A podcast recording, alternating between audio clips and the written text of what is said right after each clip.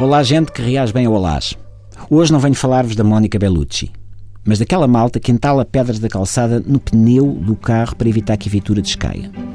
Com certeza que já viram isto. O carro estacionado numa descida e o proprietário enfia um paralelepípedo da calçada entre a roda e a estrada, que é para o carro não ir largado por ali abaixo.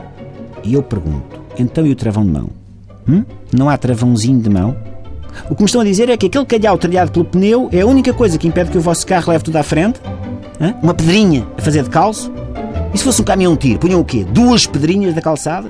E se tivessem um avião, punham mão cheia de gravilha em cima da asa a fazer peso para o avião não ser levado por uma rajada? Não seria melhor arranjarem um travão de mão para não ver as aras? Olha se a pedra resvala. Ou se algum chico esperto se lembra de atirar só para ver o que acontece.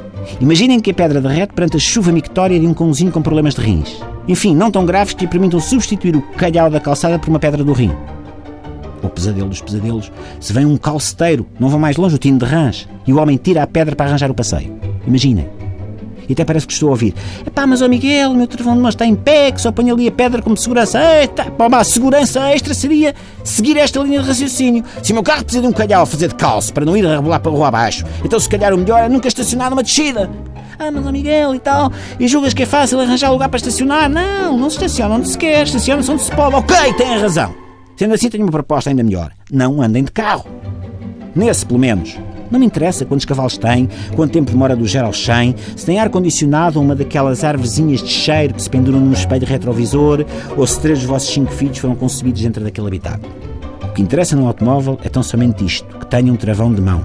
Ponto. Foi para isso que a roda foi inventada. Isto é que devia ser devidamente sublinhado nos anúncios automóveis. Isto é que devia ser discutido nos stands antes da venda.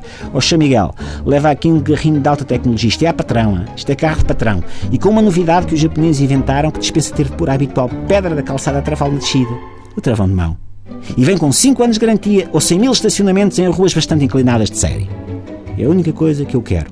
Um travão de mão, funcional, para que ninguém tenha de levar com um carro em cima. Há poucas coisas mais deprimentes do que ser atropelado por um carro sem condutor.